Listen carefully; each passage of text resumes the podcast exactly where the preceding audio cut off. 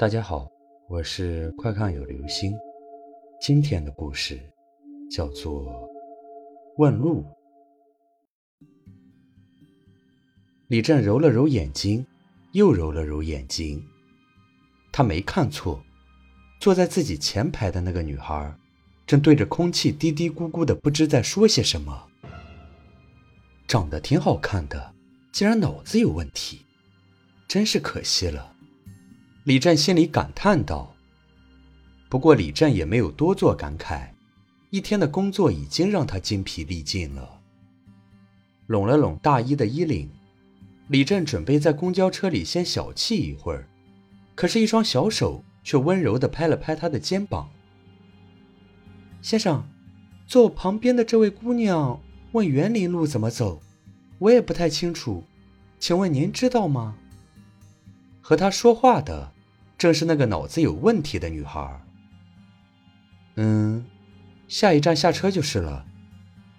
李振看了看他旁边空着的座位，老实的回答道：“他可不敢刺激他，这年头疯子杀人都不偿命的。”谢谢啊，女孩微笑着向他道谢。过了没多久，车到站了。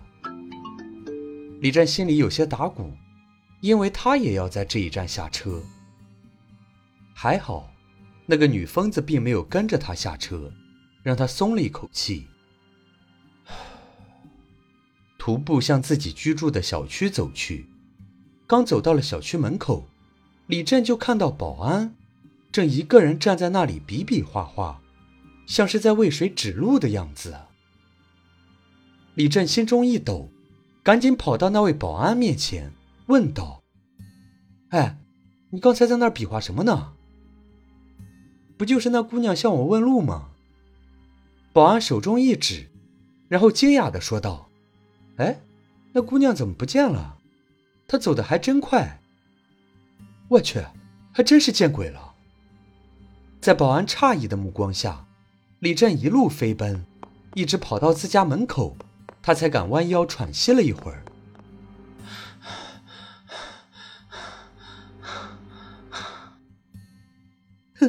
你这是怎么了？锻炼身体啊？妻子好笑的问道。看到了妻子熟悉的面容，李振的心里踏实了不少。他一把把妻子抱在怀里，惊魂未定的说道：“你不知道，我刚才……哎呀，你干嘛呀？家里还有人呢。”妻子娇羞的推开他，指着空空如也的沙发说道：“你看。”那位姑娘等你有一会儿了。